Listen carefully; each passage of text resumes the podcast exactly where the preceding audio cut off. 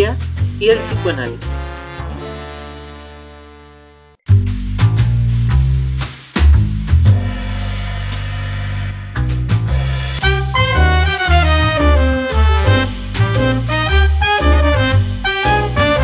Psicoanálisis de Cobre, un podcast donde usamos las ideas psicoanalíticas para pensar la vida cotidiana y el mundo interno. Bueno, Santiago, bienvenido a Psicoanálisis de Cobre. Muchas gracias por aceptar esta invitación. Pues creo que es interesante para los oyentes que Santiago y yo estudiamos juntos toda la carrera en la Facultad de Psicología. Somos amigos desde el primer día del primer semestre. De inducción. de inducción. Pero eso sí, eh, creo que muy pronto, desde los primeros semestres y sobre todo pues en los últimos que son de prácticas y énfasis, estuvimos tomando siempre caminos muy distintos. Eh, Santi, pues con esta introducción podríamos empezar preguntándote de qué crees que depende estas decisiones que hemos tomado tú y yo, los rumbos tan distintos que hemos tomado.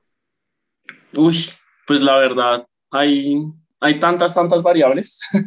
Por un lado, las motivaciones con las que iniciamos la carrera eran un poco, pues, eh, diferentes. Pues yo me acuerdo que comenzando la carrera tenía un interés hacia la psicología militar, que después me desencantó completamente. Yo también creo que, pues aprovechando el estreno de hoy de Marvel de What If, pasa mucho el ¿y qué pasaría? Como que eso influye mucho, pero también ahí sí yo creo que teoría del caos, pequeñas variables que pasan que generan unos cambios en el sistema. Hay un millón de variables que uno no considera que pueden estar ahí presentes. Santi, cuéntanos pues precisamente cuál ha sido ese camino tuyo y cómo ha sido también tu vida laboral y académica hasta este punto. Ha sido curiosa.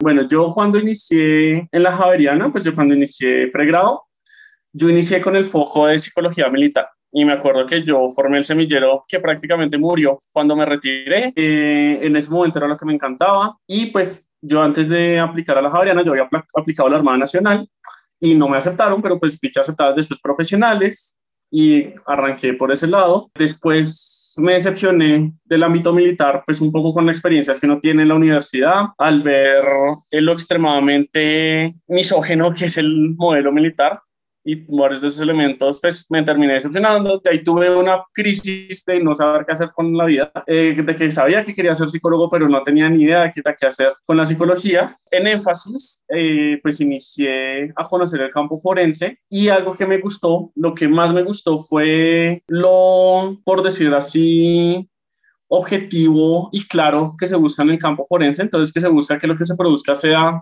muy palpable, poco ambiguo, sino todo lo más claro posible, lo más puntual.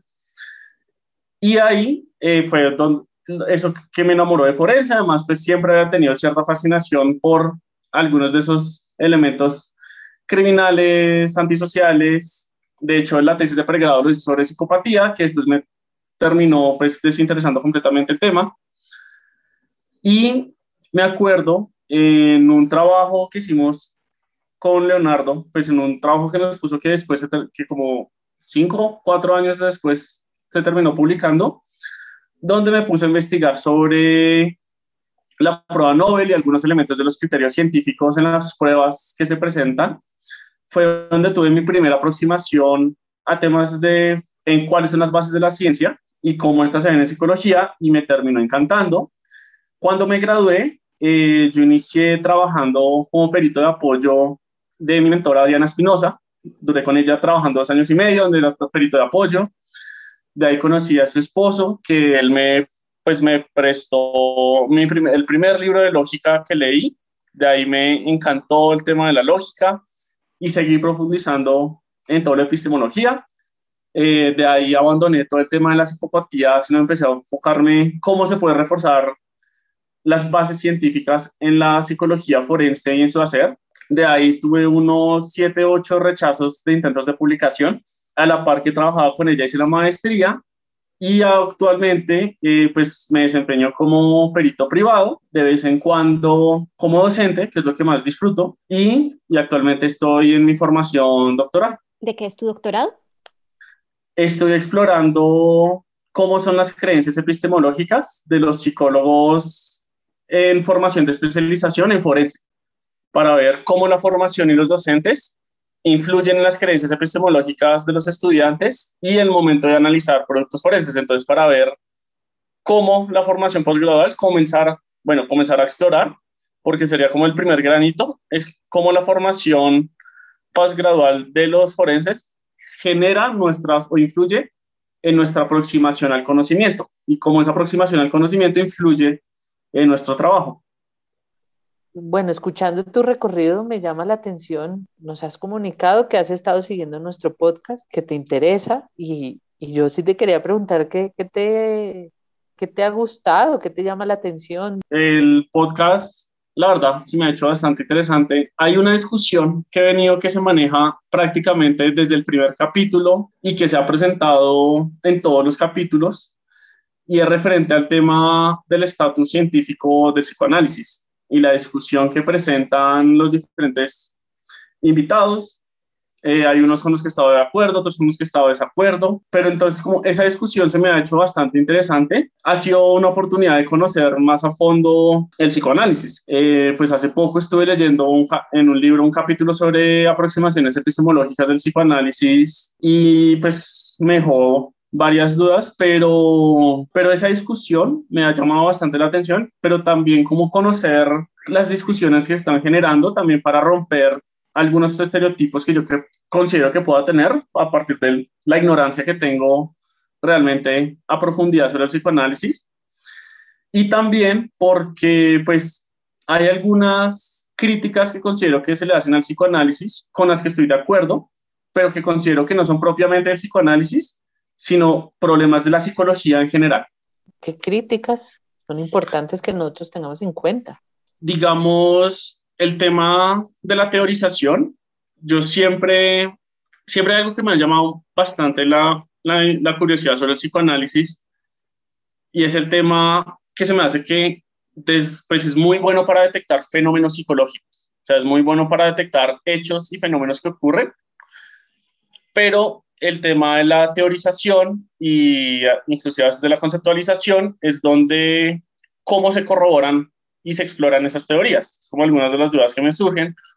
O Karl Popper, claro, el, el día de hoy sí, se le han realizado muchas críticas, pero digamos, él tenía una crítica bastante particular hacia el psicoanálisis y, el, la, eh, y era que el psicoanálisis no pasaba el proceso de falsación y no ponía a prueba sus teorías nunca a futuro, sino siempre a pasado. Entonces es que eso le permite acomodar los sucesos a sus teorías, no acomodar las teorías a los sucesos, y eso hace que no tenga ningún criterio de predictabilidad, aunque eso pasa con muchas teorías eh, psicológicas, eso pasa también con muchos enfoques psicológicos. Y, ¿qué es la cosa? Yo siento que eh, tanto en el psicoanálisis como en otras ramas de la psicología, eh, en otros enfoques de la psicología, tenemos una, nos agarramos a teorías y a conceptos y no, lo, y no los soltamos, sino buscamos cómo ajustarlos. Cuando se miran otras diferentes ciencias, no tienen ningún problema en decir, oiga, no, esto no funcionó, así que ahora vamos trabajando 30 años, 50 años, 100 años con esto, pero ya nuevas evidencias, nuevos aportes, nuevos conceptos y nuevas teorías hacen que descartemos estos y se descartan y eso facilita una construcción más sólida, cosa que a veces no pasa. Entonces, como ese criterio de decir, bueno, ya, esto definitivamente no funciona y se debe abandonar. O la otra cosa es que, y eso también es de la psicología en general, no hacemos exploraciones conceptuales. Uno de mis tutores tiene un chiste y es que dice, uno sienta 5.000 químicos de diferentes partes del mundo y les muestra el concepto de H2O y todos van a estar de acuerdo con ese concepto. Todos van a tener la misma claridad y la misma representación mental con ese concepto. Uno sienta 20 psicólogos de la misma universidad, del mismo país, del mismo semestre, y les muestra el concepto de personalidad y van a salir nueve diferentes conceptos de personalidad y dos, y dos psicólogos salen sin hablarse. Entonces, ¿Y eso qué es lo que pasa? Eso no, no, no sucede porque otras ciencias sean mejores ciencias, sean más sólidas, sino porque hacen investigaciones conceptuales y hacen revisiones conceptuales que les permiten delimitar conceptos y tener uno claro. Y que yo es algo que tanto en psicoanálisis como en muchas cosas de psicología siento que no se realiza y que nos lleva a cuestionarnos que efectivamente cuál es nuestro estatuto científico y esa discusión que siempre pues que se ha manejado en casi todos los capítulos es algo que me da se me hace bastante, me lo, lo disfruto bastante. En esa situación hipotética de los 500 psicólogos sentados, creo que tal vez tú, Santi, estarías en un extremo y yo estaría en el otro. Y de hecho, eso es lo que nos hizo como tomar rumbos diferentes. Em, efectivamente, con los invitados que hemos tenido, hemos estado pensando alrededor de, del estatus científico, eh, como tú estabas diciendo, pero sobre todo más allá de si tenemos o no un estatus científico, es incluso si queremos tenerlo o no, si nos, si nos es útil tenerlo o no. Eh, y puntualmente, eh, en mi, postura con el psicoanálisis, pero también con la psicología en general, es como, a mí no me interesa que esto sea ciencia. Sí, a mí, a mí me interesa cosas por fuera de la ciencia, digamos, en estos criterios como estrictos. Eh, digamos, eh, entre comillas, positivistas. ¿Qué piensas tú de esa postura? Por ejemplo, de que yo, y me atrevería a decir que Julio también, nuestras posturas pueden estar cercanas, podamos estar tranquilos con la idea de que el psicoanálisis no es ciencia e igual sea, eh, digamos, la teoría y las herramientas de trabajo de nuestro día a día. la verdad me parece fantástico ¿Y en qué sentido? Digamos, y sí, estamos de espectros bastante opuestos porque pues yo estoy construyendo toda mi línea de trabajo en fortalecer por qué la psicología es una ciencia, porque la psicología forense debe cumplir y, que, y, al, y al referirse a una ciencia, qué criterios se deben cumplir y qué exigencias deben cumplir. Pero también eh, hay una postura que yo critico mucho y que de hecho en el libro le puse una crítica muy fuerte, y es la postura del cientificismo. El cientificismo plantea que solo el conocimiento científico es el único conocimiento válido y que solo el conocimiento científico debe aceptarse y está por encima de todos los otros conocimientos, cuando no es así. El conocimiento científico es un tipo de conocimiento de una multiplicidad de conocimientos y que tiene mayor relevancia en algunos contextos, pero en otros no tiene tanta relevancia. Por ejemplo, las ingenierías, cuando uno va a ver su marco, una ingeniería no es una ciencia, pero hay muchos escenarios donde es mucho más útil y mucho más funcional que una aproximación científica.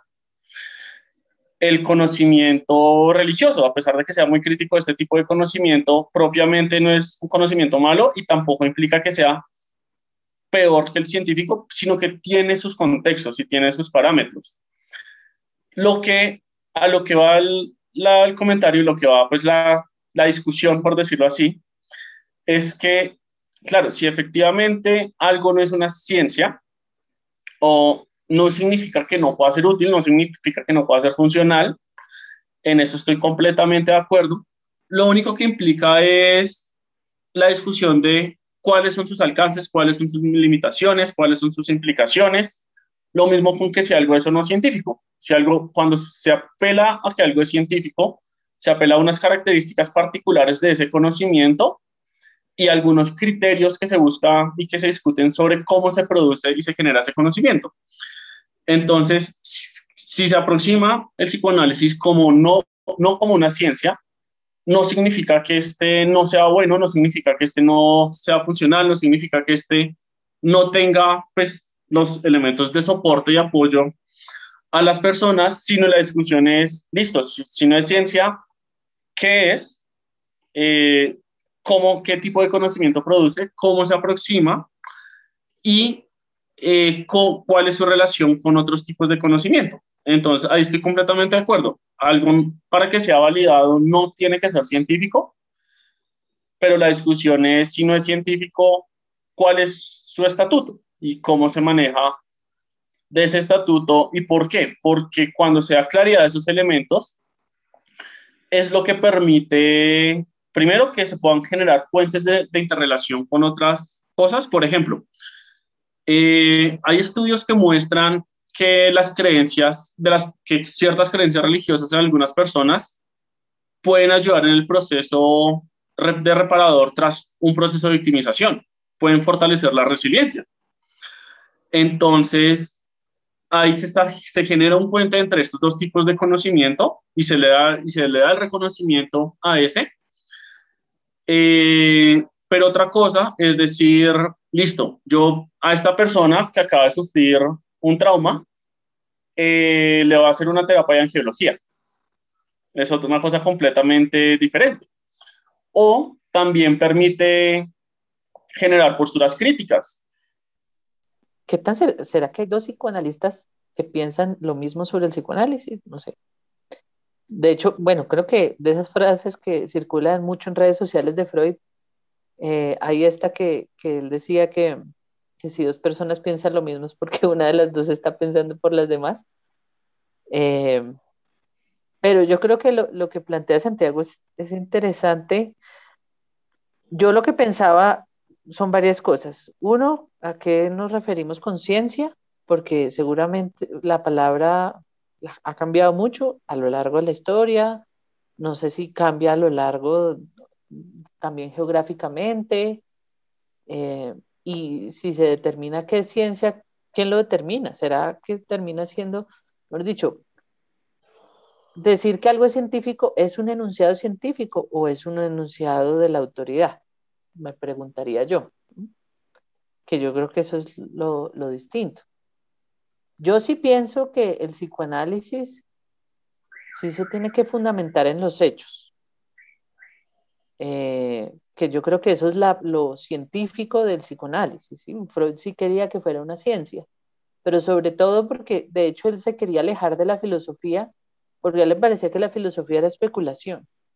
Y yo sí veo que muchas teorías psicoanalíticas son especulativas. ¿Eso qué quiere decir? ¿Que sean menos verdaderas o más verdaderas? O...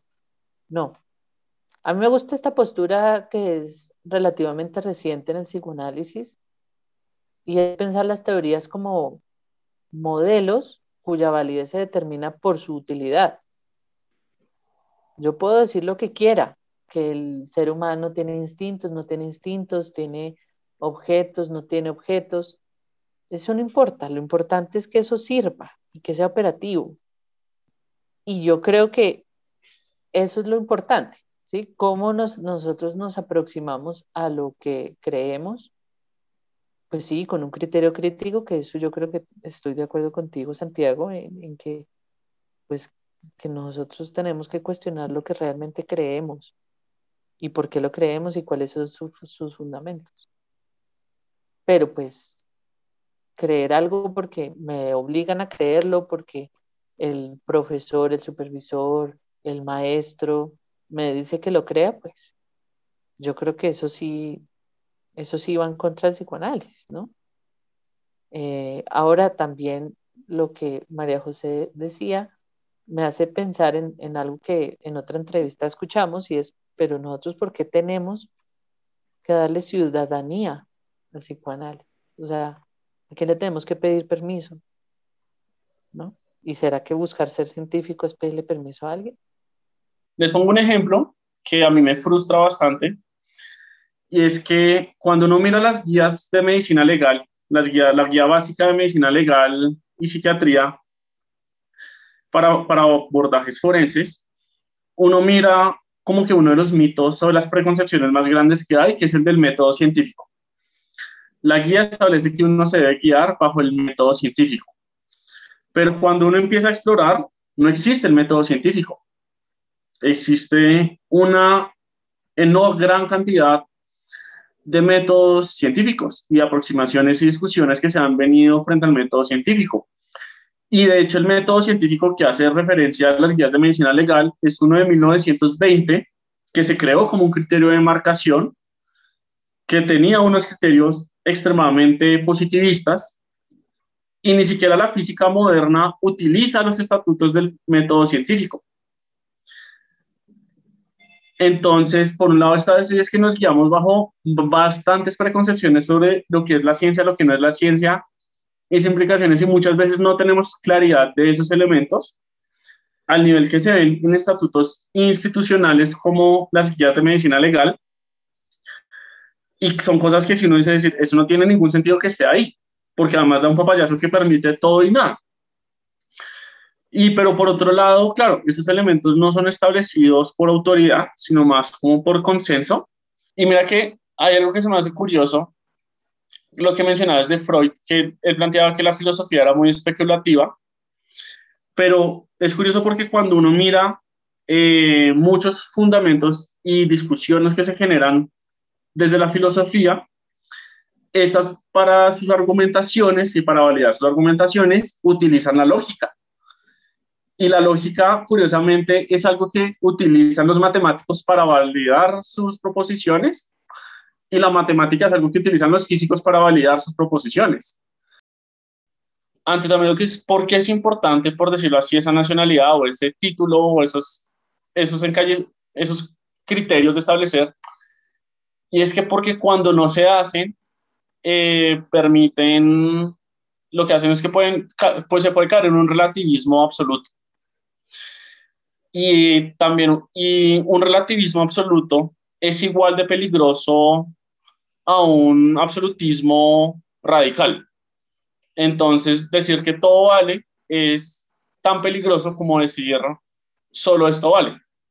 Y eso es lo que ha permitido que se generen posturas como los antivacunas o, o elemento o que, se, o que se busque aceptar eh, elementos de astrología.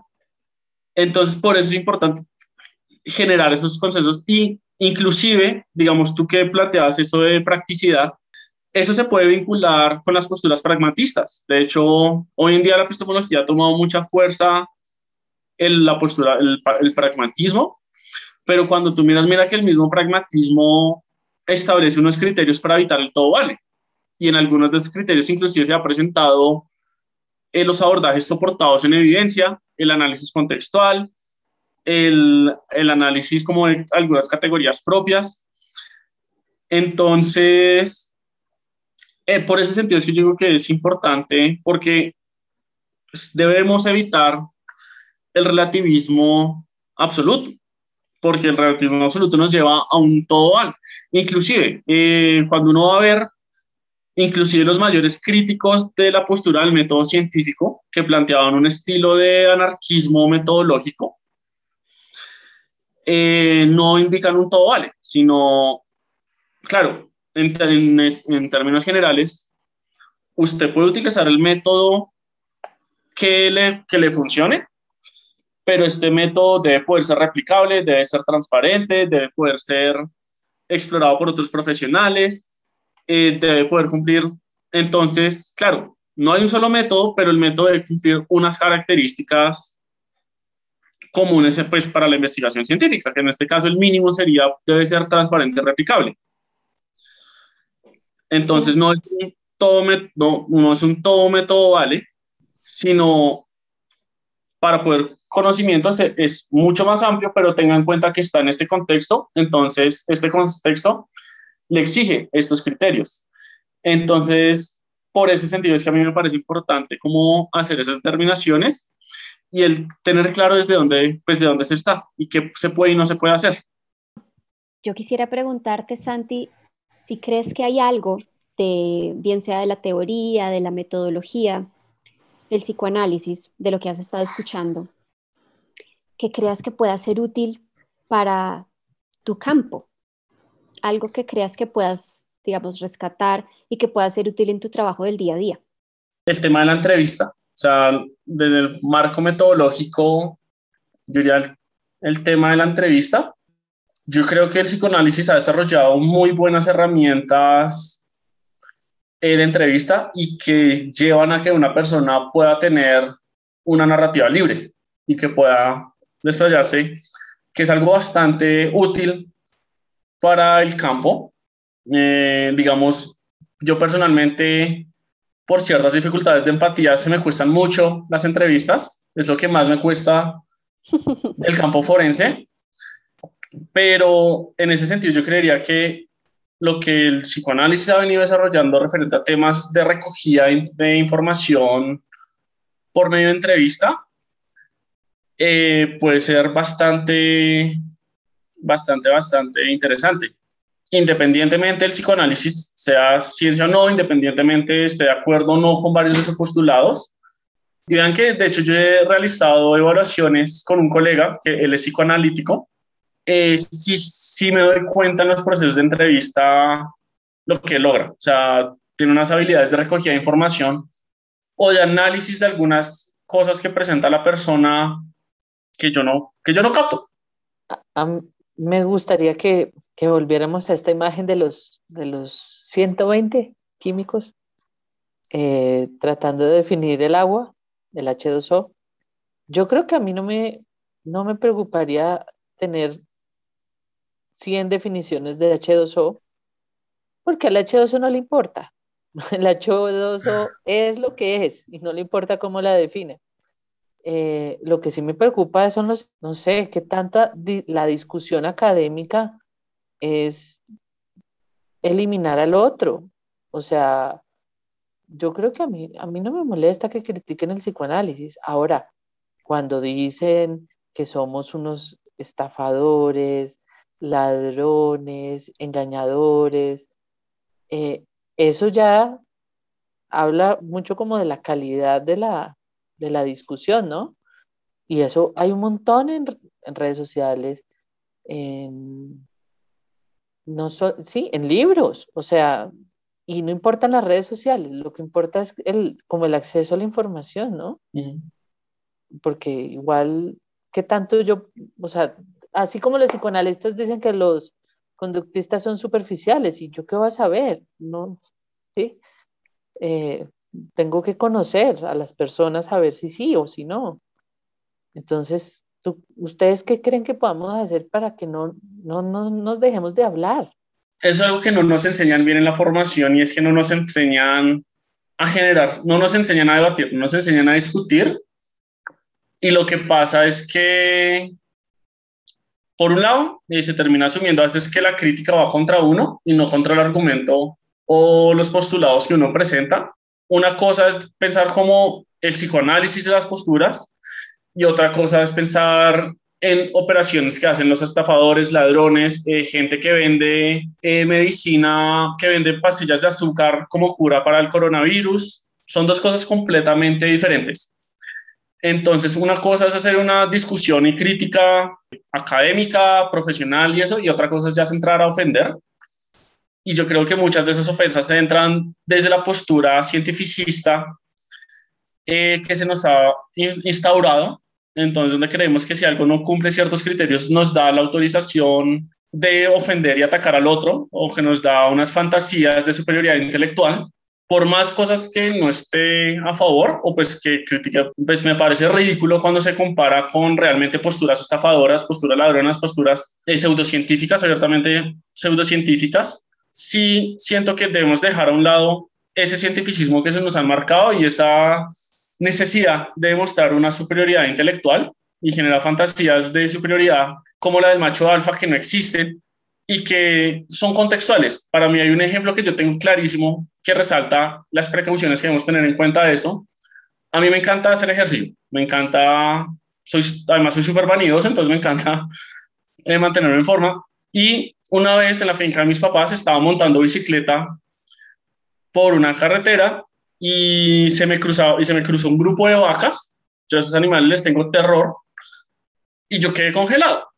De nada me sirvió tener publicaciones, de nada me sirvió haber hecho, eh, ser perito, de nada me sirvió nada. O sea, toda la formación científica que tenía en ese instante no me servía para absolutamente nada. Y en ese mismo momento llegó un chino de 10 años y arriba todas esas bajas. Un niño de familia campesina que nada más por la edad no tenía ni un décimo de la formación que yo tengo y ahí la persona que tenía el conocimiento importante, que sabía cómo manejar las cosas y que su conocimiento era más relevante, era el de ese niño de 10 años que el mío, con todos los títulos y formación que uno tendría. él me ayudó, no me ofendió, sino me ayudó a que yo pasara tranquilo sin que ninguna vaca me mordiera. Y lo mismo es eso, es reconocer esos espacios y reconocer que tenemos que, tenemos que dialogar, en qué cosas podemos estar de desacuerdo, eh, a pesar lo que digo, de las críticas que pues, yo pueda tener para el psicoanálisis, sí reconozco que son años luz a cuando se trata de temas de estafo, timo, robo, porque no, eso ya es un ataque hacia la persona, hacia la disciplina, y eso lo que hace es terminar de cerrar puertas de opción de diálogo. Y yo creo que algo que todos los psicólogos y todas las corrientes de psicología debemos hacer, tanto, tanto desde el psicoanálisis hasta como el conductual, oiga, no, efectivamente esto no funciona, dejar estas teorías, estos conceptos a un lado, esto sí funciona, y seguir construyendo pero eso no se va a poder dar eh, si nos continuamos criticando entre nosotros, ofendiendo entre nosotros y generando fantasías de superioridad. Cuando llega un paciente por primera vez a nuestro consultorio y nos empieza a contar cosas de su vida, lo que nosotros estamos pensando, ojalá, no es, uy, este tipo está mal, ¿cómo va a pensar así? Qué mal que esté pensando así, sino es desde dónde se están construyendo como estas ideas y estas creencias que él me está contando y como qué hay detrás de lo que él me está contando. Lo mismo, si hubiera llegado Santiago hoy y se hubiera conectado y hubiéramos estado pensando todo el tiempo, y Santiago, ¿cómo va a pensar eso? Está pésimo.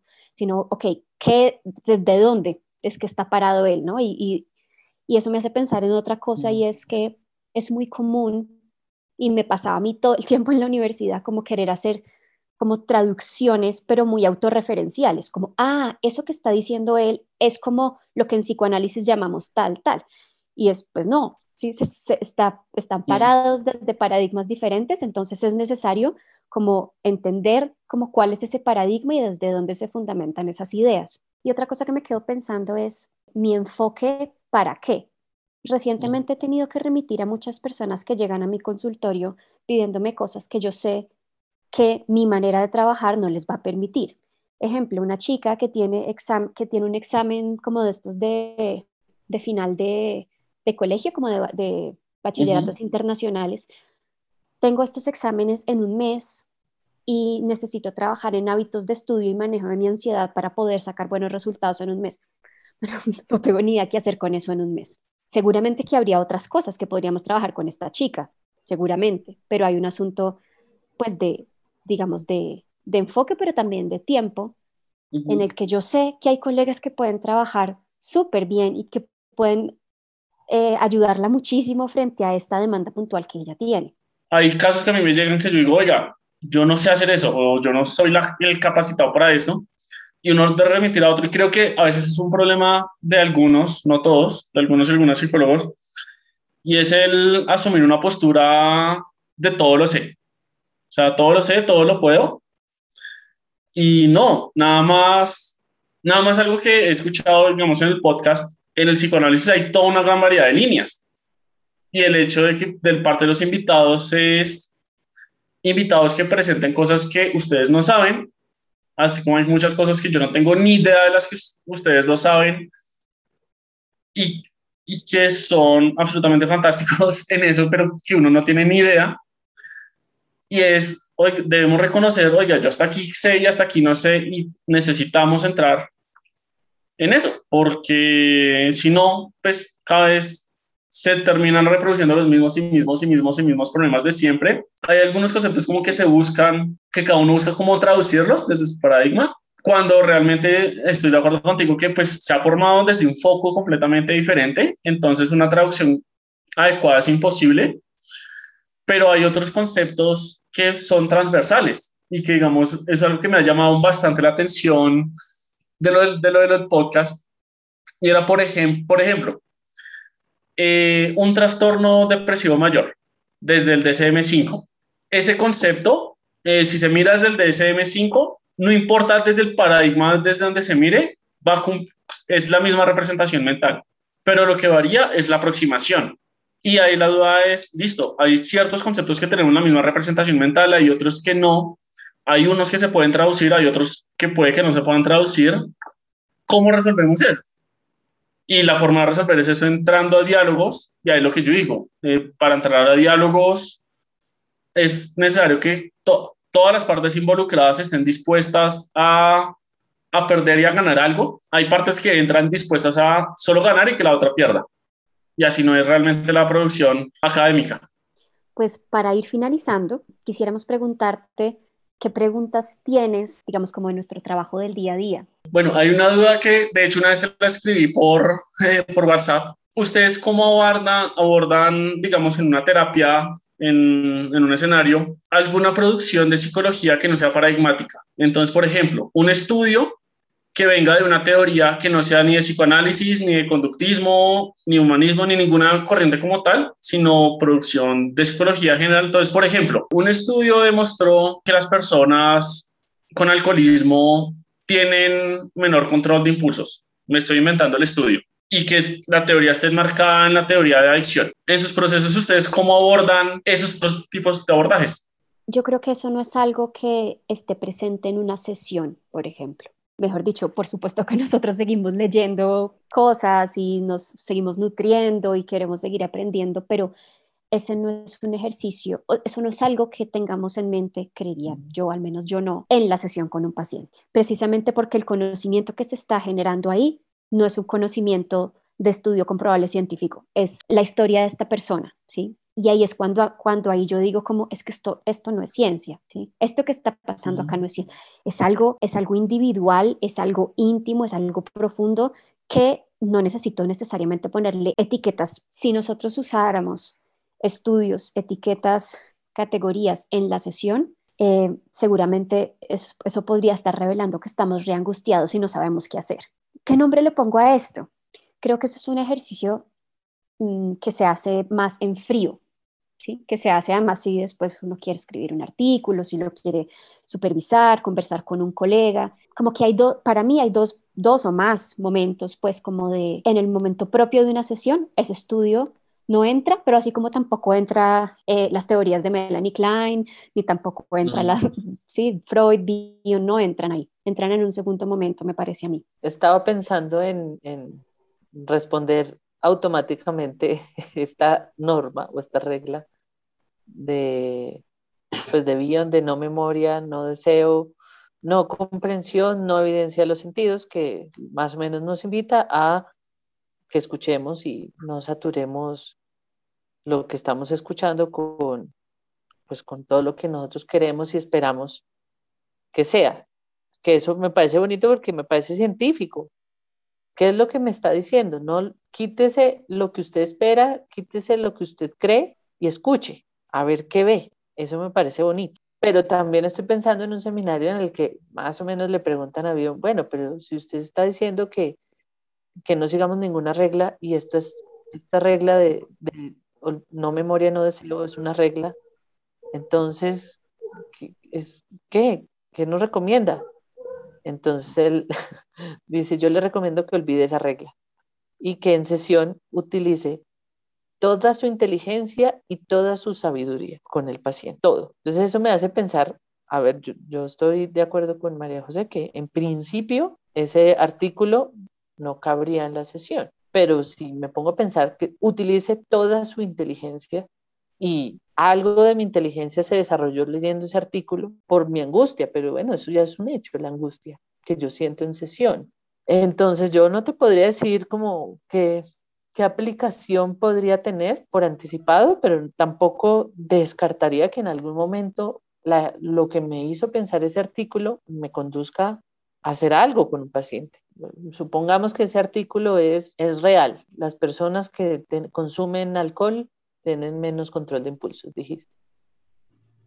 Y, y la persona me está diciendo, tengo una botella de vodka en la casa, yo me puedo controlar y no me la voy a tomar. Eso me sirve para saber si me está diciendo la verdad o no. Puede ser. O sea, no te estoy diciendo, tampoco le voy a decir al paciente, mire, los estudios demuestran que usted no se va a poder controlar, porque el estudio no demostró eso.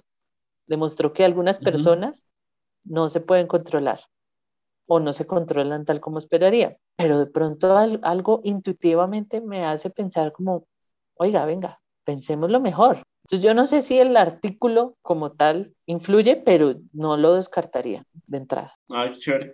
Podríamos seguir esta, creo yo, esta conversación que a mí personalmente me, me, encantó. Sí, hay a veces alguna pelea de psicología, psicoanálisis, pero, me parece que hay que enriquecernos todos del conocimiento. De acuerdo. Sí, y gracias a Santi, que además ha sido oyente número uno desde el primer episodio, eh, lo ha recomendado, como que creo que ha contribuido al, crecimiento de, de, esta idea y de este proyecto.